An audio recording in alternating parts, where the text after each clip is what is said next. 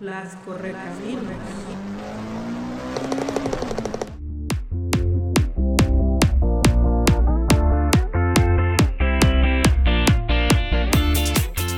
Las correcaminos. El desierto es su hogar, pero su imperio trasciende hasta lo doméstico debido a su gracia y velocidad.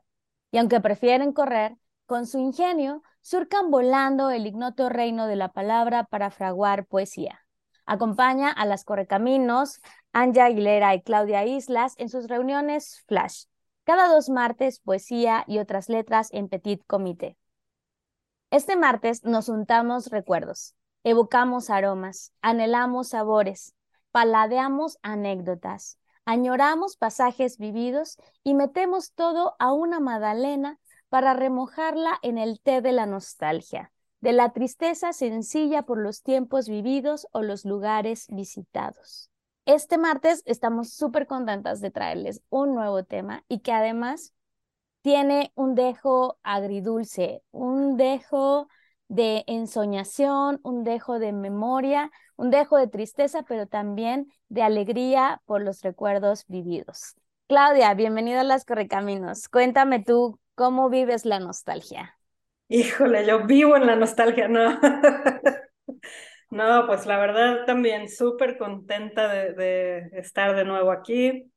La nostalgia, híjole, para mí es como un combustible. Y la RAE dice que viene del latín nostalgia, que viene del griego nostos, que significa regresos, y algia, que dice que significa algia. Bueno, eh, sí, es Ray. Gracias. Sí, bien, Ray, gracias. Pero su definición dice que es, la número uno es pena de verse ausente de la patria o de los deudos o amigos. Y la número dos dice tristeza melancólica originada por el recuerdo de una dicha perdida. Y bueno, como no solo la RAE, sino también la psicología nos habla de qué es la nostalgia, me fui a investigar un poquito.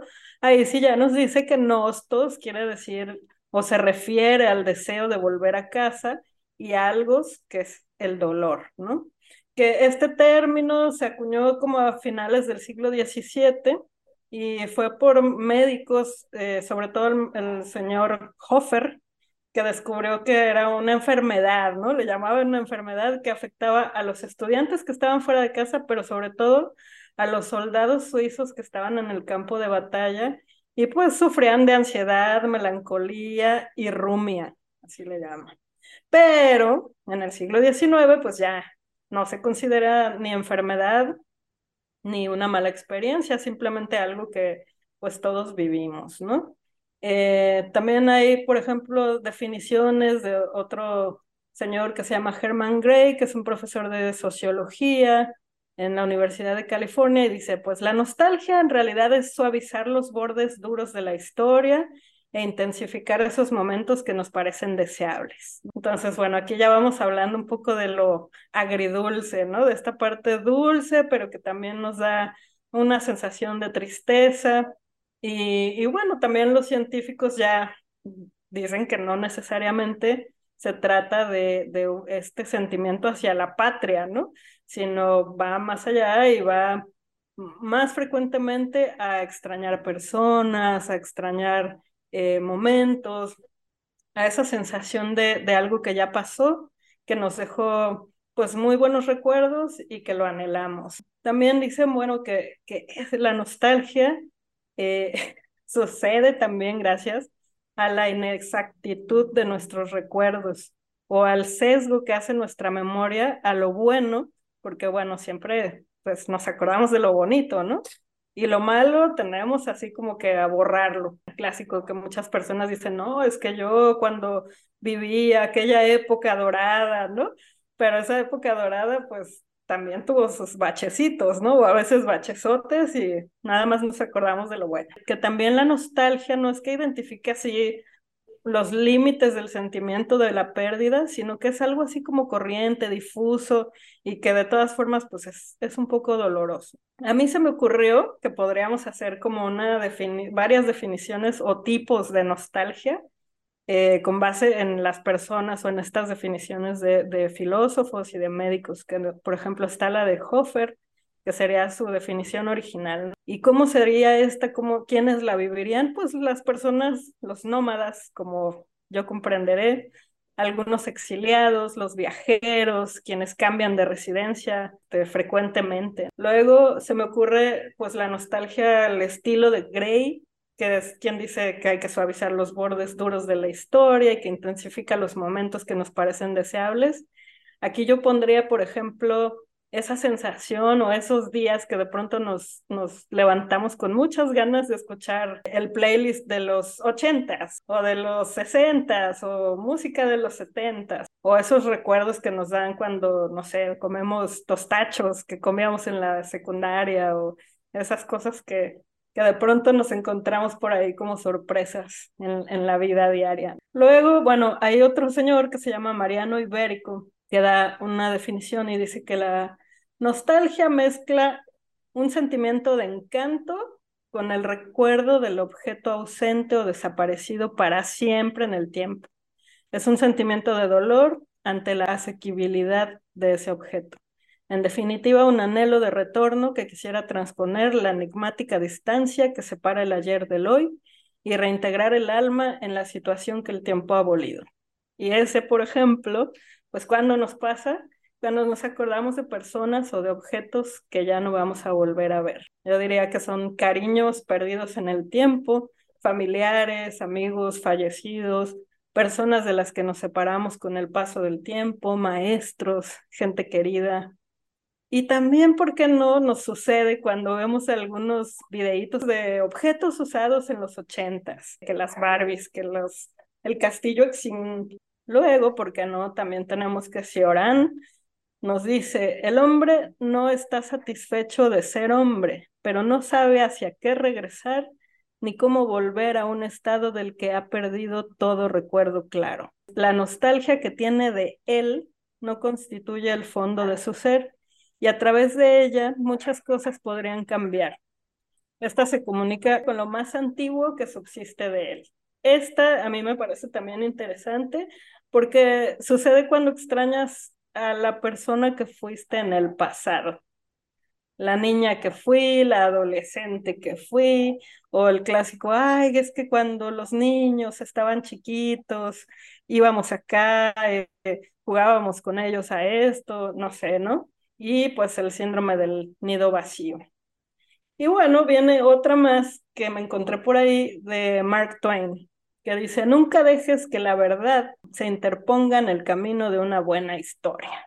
Y bueno, esto más que una nostalgia, yo creo que es pues algo que nos sirve a los escritores porque es lo que hacemos o con lo que hacemos los que escribimos historias o poemas y nos alimentamos de ese sentimiento agridulce que es la nostalgia. Y bueno, eh, ya sabes, Anja, yo siempre escribo algo, así que escribí algo muy cortito como... Venga, venga. Como introducción. Dice, algunos se montan sobre el insomnio en noches llenas de recuerdos y conviven con el pasado, sabiendo que con la luz del día llegará la resaca del saberse en este tiempo donde ya no habitan esas sensaciones que tanto nos alegraban. Pero ¿qué sería de este tiempo sin aquellos que ya dejamos atrás? ¿Quiénes seríamos sin ese tiempo vivido, sin nuestros recuerdos? Me encanta saber que he vivido varias vidas dentro de esta misma, que ahora sigue corriendo. A veces regresa esa niña que se divertía jugando escondidillas, otras vuelvo a aprender con la alumna de primero de primaria que comía palomitas dulces preparadas por mamá mientras realizaba la tarea de inglés. O invoco a esa niña que disfrutaba tanto viajar en la camioneta blanca cuando toda la familia iba por las carreteras lejanas.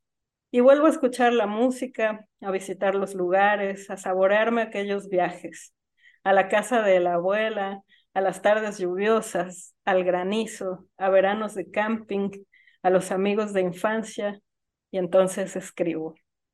Otras Comparto los nervios con la adolescente que se quería comer al mundo, pero siempre estaba estresada. Y la apapacho, la aliento a que siga o la reinvento en un texto.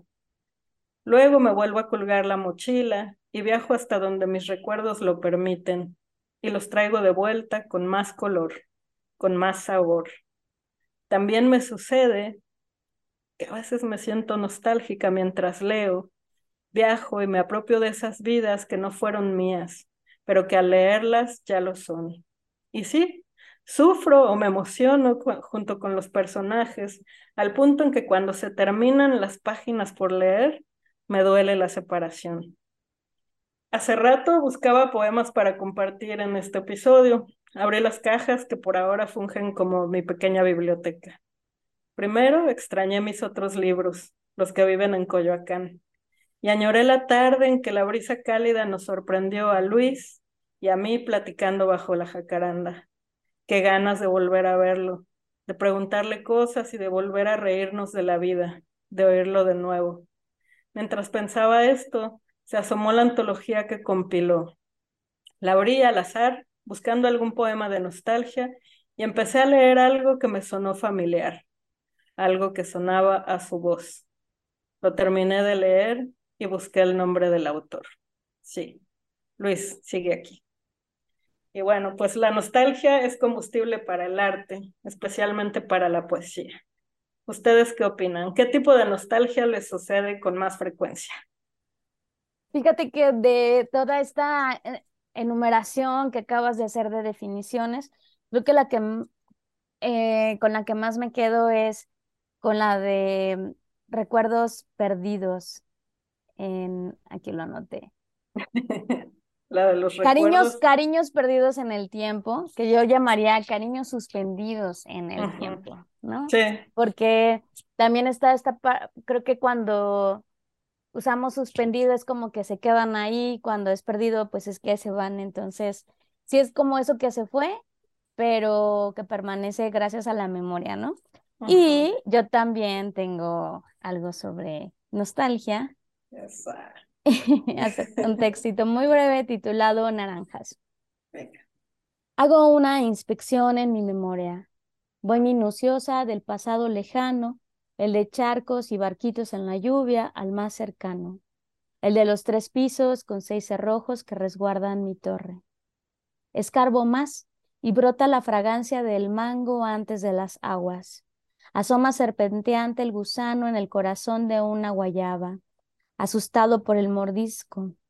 Caen los nanches y limones, que era forzada a recoger del jardín cada día en primavera. Inhalo la brisa que trae el fermento de la copra. Veo en los dedos vestigios acusadores de la almendra. Las, manchas torpes de una granada pringan mi ropa. Y la tersura de duraznos e higos acarician el cuenco que hace mi mano con su peso. Un lichi estalla mi vista y olfato, gusto y tacto. Me deja aturdida memoria y sentidos. Naranjas, en este cóctel de frutas de mis recuerdos no hay naranjas. Y bueno, Clau, pues creo que es momento de que nos presentes a nuestra increíble, fantástica, maravillosa invitada de este martes de nostalgia. Claro que sí, claro que sí. Pues con muchísimo gusto les voy a presentar a esta poeta que, bueno, exorciza a los monstruos con sus letras marca calendarios para las golondrinas, hace contubernios con poetas y todo lo recuerda como si fuera cierto. Físicamente habita en Chihuahua, pero eternamente en el cariño de quien la lea. Es de esas personas que camina por la vida siendo poesía. Cada que la leo vuelve a mí su voz pausada, que además de conjurar las letras, posee una melodía que encanta a quien la escuche mientras atraviesa el alma con la fuerza de sus versos. Su mirada cambia de color según el mar que mira, mientras sus poemas nos sacuden desde la honestidad de la experiencia propia que comparte con quien la lee. Es de nuestras autoras consentidas. Aquí la queremos muchísimo y nos alegra enormemente que nos acompañe hoy en las Correcaminos, Ruby Myers. Bienvenida, Ruby. Cielos, después de semejante presentación me siento, me quedé sin palabras y eso ya ni es mucho. Bienvenida. Gracias, gracias, Anja, gracias, Claudia, gracias por la invitación. Me siento honrada de estar aquí, yo feliz de acompañarlas y, bueno, es, es, un placer. Eh, bueno, hablando de, del tema que nos, que nos convoca hoy, de la nostalgia, bueno, ¿qué sería de los poetas si no tuviéramos nostalgia? Hablando de lo que, o sea, yéndome por el lado que decía Claudia ahorita, o sea, es la materia prima con la que con la que escribimos, es la materia prima de donde, de donde parte todo lo demás. De ahí nos podemos ramificar en mil, pero, pero la, la, la, base primigenia, pues yo creo que es la nostalgia. Es ese querer volver a lo que ya no tenemos, eso que se nos fue, lo que ya perdimos, lo que, no, lo que extrañamos, lo que quisiéramos volver a vivir, volver a estar. Y sí, efectivamente, hablando de, de, de, de la pérdida y de la nostalgia, cuando eh, lo que nos permite eso es la memoria, volver eh, cada vez que queremos. Y cada vez que queremos eh, revivir algo, lo revivimos de maneras diferentes. y, y, le vamos poniendo y quitando según el, el, el tipo de día que estemos viviendo, porque podemos abordar el mismo tema 10 días seguidos y son 10 textos totalmente distintos. Si me permiten, quisiera leerles, bueno, Pareciera que el tema viene de acuerdo con el, con el libro, pero lo recuerdo como si fuera cierto. Efectivamente, hablando de nostalgia y de cómo inventamos, la, y cómo inventamos el recuerdo, me gustaría leerles un textito de aquí, eh, a ver qué les parece esto y a ver si les parece a tono. Se llama, ah, me, me, lo recordó, no lo traía precisamente para leerlo hoy, pero me lo recordó Anja con lo de naranjas. Esto se llama Naranjas y Roperos. Casi al final de su vida, mi abuelo Benjamín confundía la puerta del ropero con la de su cuarto. La abría una y otra vez sin encontrar la salida. Acusaba a mi madre de tenerlo prisionero. En ese tiempo, todos los días amanecían lunes de invierno. Lo abandonaron las palabras y los nombres, la luz y los colores. La piel se le volvió suave como de niño. Ya no tenía callos en las manos. Con frecuencia decía que ya nada era lo mismo. Su memoria se convirtió en una duna de arena, inexacta, dispersa. Con insistencia se olía las puntas de los dedos, decía que olían a naranja. Guardaba en ellas el goce y las semillas y se envolvía en un silencio de gajos dulces. Se le arremolinaban las canciones antiguas en las piernas pero sus pasos se volvieron pájaros sin alas. Solo quedó de ellos el gorjeo y la borrasca. Comenzó a aparecer un desierto que se agrandaba cada día hasta que lo alcanzó el polvo. Se transformó lentamente en tierra yerma, azulada por el reflejo de la luna. El tiempo se hizo cada vez más liviano, hasta que piadoso le cerró los ojos y lo convirtió en estatua. Mi abuelo es ahora, un día de verano, con llovizna tibia por la tarde y un dulce olor a naranjas en el aire. ¡Ay, qué hermosa! Muchísimas gracias, Rubín. Pues, no, no, yo feliz. Excelente. Claudia. Qué bonito. Pues fíjense que me acordé mucho de una canción que no sé, estaba en mi cabeza, ¿no? De esas veces que como que el DJ de la cabeza pone la canción para que a fuerza salga. Y, y, la quiero leer porque es una canción que me gusta mucho, que yo conocí por una película. Eh, la interpreta Estrella Morente, se llama Volver, pero es una canción de Carlos Gardel. Y se las voy a leer. La película es una de Almodóvar, creo que se llama Volver también. Dice, volver. Yo adivino el parpadeo de las luces que a lo lejos van marcando mi retorno. Son las mismas que alumbraron con sus pálidos reflejos hondas horas de dolor.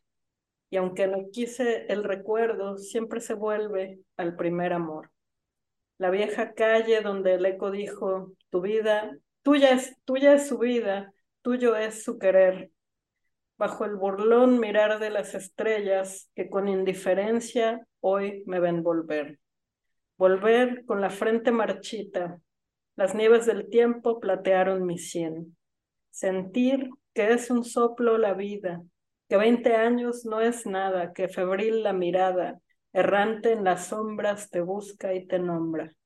Vivir con el alma aferrada a un dulce recuerdo que lloro otra vez. Tengo miedo del encuentro con el pasado que vuelve a enfrentarse con mi vida. Tengo miedo de las noches que pobladas de recuerdos encadenen mi soñar. Pero el viajero que huye, tarde o temprano, detiene su andar. Y aunque el olvido que todo destruye haya matado mi vieja ilusión, guardo escondida una esperanza humilde que es toda la fortuna de mi corazón. Qué bonito. no, y la interpretación de Estrella Morente es hermosa. Búsquenla en, en el YouTube. Está ahí, la pueden escuchar. Está lindísima. Excelente recomendación. Sí, sí, sí. Muy, muy bueno. Y además, precioso, preciosa. Es, un poema musicalizado, quizá. es una belleza. Sí, me encanta. Pues, bueno, yo les quiero compartir de eh, Sandra Lorenzano, Mapas Pensé. Mapas pensé, o quizá lo dije en voz alta. Alguien me miró como si no entendiera. Disculpe, quise decir distancia, recorridos, grietas que quedan flotando. Quise decir abismos. Podría recordar cada baldosa del camino que me llevaba a la escuela, las ramas de los paraísos, el olor de los cardales y el hinojo. Decíamos potrero, vagoneta, linera, palabras casi borradas. Al salir, la sorpresa de ver la sonrisa de mamá. Era la más joven, la más linda, y se vestía de negro porque leía a Simón, en ese pueblo de calles de tierra y tardes de bicicleta. En el fondo de casa crecía una planta de laurel. Disculpe, es que soy de mapas pequeñitos, tinta china y manchas en los dedos, mapas que caben en cualquier rincón. Los guardo, aunque sepa que el tesoro se ha esfumado y que se han encimado otros y otros a cual más frágil. Quise decir esquirlas, tatuajes que se ven solo cuando me hundo en el río, tumbas de agua, abrazos de ceniza, vestigios, quise decir. Qué belleza. Sí, eh, yo estaba buscando Saudades, que es, es un poema que conocía de audio, pero no lo encontré en línea, sin embargo, me encontré este muy, muy lindo de Sandra Lorenzano. Rui, ¿tú eh, qué nos quieres leer? Me toca a mí. Sí. Me toca leer. Bueno, por favor. Estoy, guiándome por las palabras que le brincan a Anja y ahorita acaba de mencionar la palabra esquirlas. Bueno, va, este se llama migajas. Venga. De todo quedan residuos de olor en una tarde líquida, de cobijo en la sombra del manzano, de abril en el pasto recién cortado, de lodo endurecido en los zapatos. Algún rescoldo me queda todavía intacto del fuego de mi madre en la mirada, de rabia en un plato hecho pedazos, de ráfaga en los pájaros, de despedida en los relojes, de resignación en el espejo. Algo se resiste y no se marcha, en el frasco vacío de perfume. Siempre se esconde algo de miedo ante el naufragio de la muerte, de dolor y ausencia entre las manos, de brisa y sal en las fotografías, un trozo insaciable entre la sed y el agua, una mota de silencio en las palabras. ¿Cómo entonces no iban a quedarme esquirlas de ese hombre también sobre mi cama?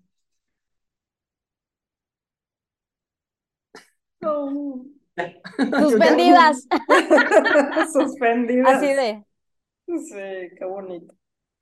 Apreciando, eh, terminando de apreciar la imagen,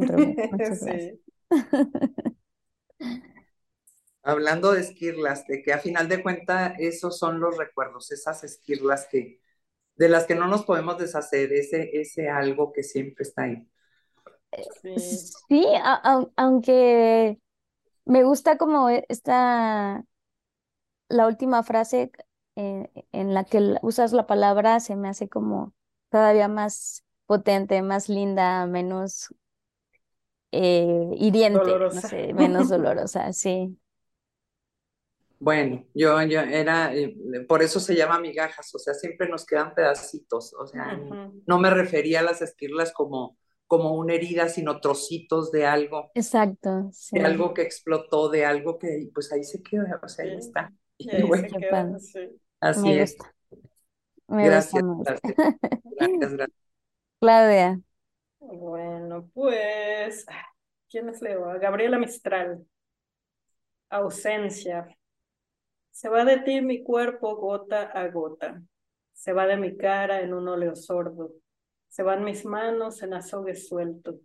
Se van mis pies en dos tiempos de polvo. Se va todo, se nos va todo. Se va mi voz que te hacía campana cerrada a cuanto no somos nosotros.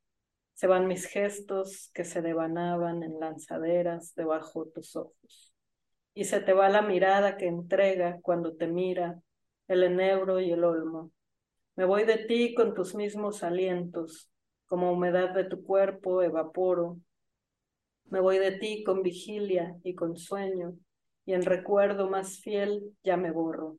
Y en tu memoria me vuelvo como esos que no nacieron ni en llanos ni en sotos. Sangre sería y me fuese en las palmas de tu labor y en tu boca de mosto. Tu entraña fuese y sería quemada en marchas tuyas que nunca más oigo. Y en tu pasión que retumba en la noche como demencia de mares solos, se nos va todo, se nos va todo. Y se, fue. triste. A ver, Bueno, saudade. Ahora sí que aplica saudade ahí. Dolor. Dolores. Bueno, yo les quiero compartir este de um, Laura Solórzano. Es una poeta de acá de Guadalajara que mm, me hizo el honor de regalarme este libro, Oración Vegetal, que está súper bonito. Y este se titula Ramas. El pasado espera en el presente el vuelo hacia el futuro del pájaro, que deshaciéndose del tiempo, vuela incesante, teniéndose tan solo dentro de sí. ¿Habrá alguien, yo me pregunto, ¿habrá alguna persona que no sienta nostalgia de algo alguna vez? Claro que eh, creo que hay una escala, una escala de nostalgias y la más fuerte, pues claro que es la ausencia de los que amamos, Eh, eh, de los que alguna vez formaron parte de nuestro día a día, pero ¿habrá alguien que no sienta pérdida, la pérdida de algo? Yo creo que no, yo creo que es algo que nos es muy común, que nos hermana de alguna manera, nos identifica a todos, porque todos sabemos lo que son las pérdidas y más tarde o más temprano nos llegan las pérdidas grandes, ¿verdad? También pues, es parte de la vida. Bueno, quería compartirles este texto hablando de las pérdidas grandes. Se llama Belia. El agua de la fuente murmura una lenta tonada. Se escucha el aleteo de las hojas de madreselva, acentuando el silencio. Noche de tristísimas cigarras. Para negar tu ausencia, pienso, ella me engaña. En la inhóspita cama duerme todavía una larga queja, aunque la niña envejecida ha comenzado a corretear en un cielo de juguete. ¿Quién borrará de mis ojos la mirada de mi madre?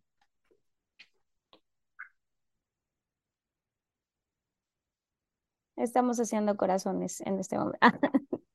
Muchas gracias. Ouch. Yo, ouch. Ah, Fíjate que hace, hace unos días eh, estábamos en un taller de poesía y una compañera compartía un texto para su mamá. Y, y decíamos que es difícil de repente escribir esos, esos textos, o sea, los textos maternos o sobre la, sobre las madres, sin que haya pues como un dejo pues de onda de 10 de mayo, ¿no? Por no decirle Así. cursi, pues. Pero, por ejemplo, aquí, no, hay que decirle, sea, hay que decirle que sí. pero No, pero ¿qué muestra.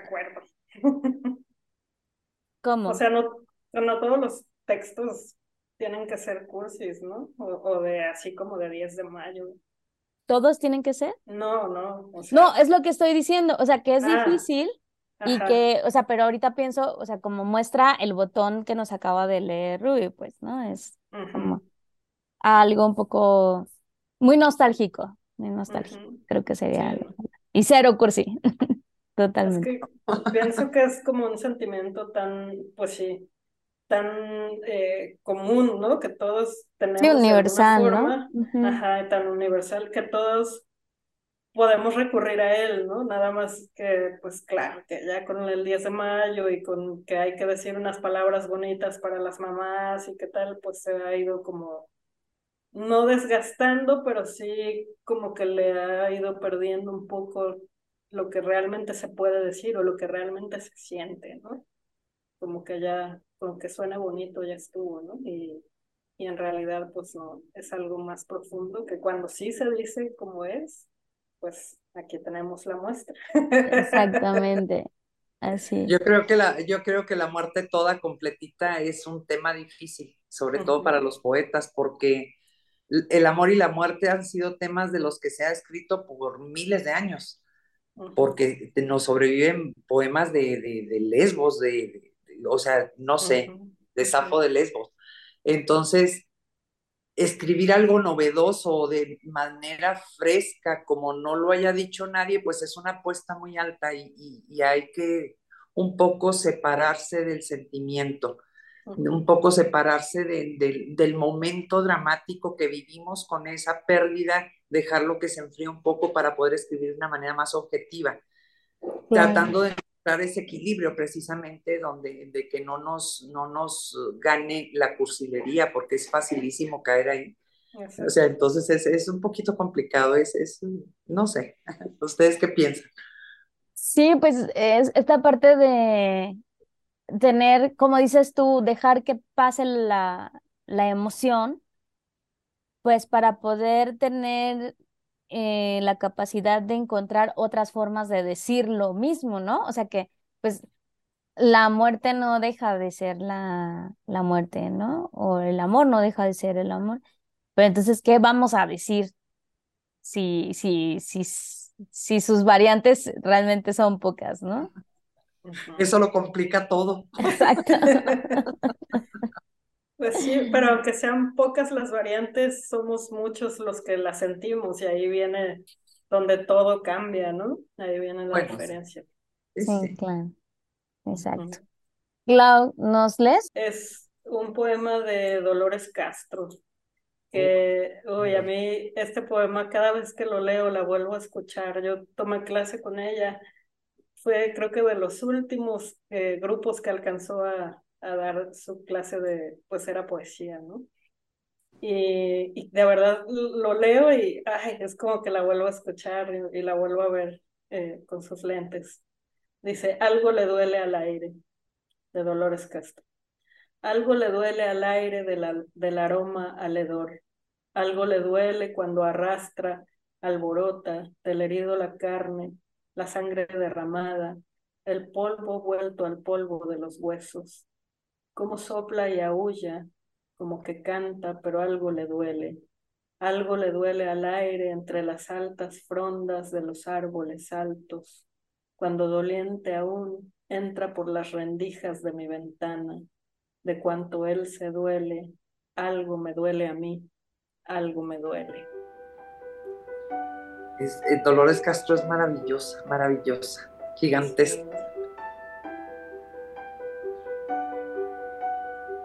pues sí, algo le duele al aire. Y también a nosotras nos va a doler dejarlos. Así que si quieren enterarse de las nostalgias que nos habitan, no se pierdan el siguiente capítulo. Nos escuchamos dentro de 15 días.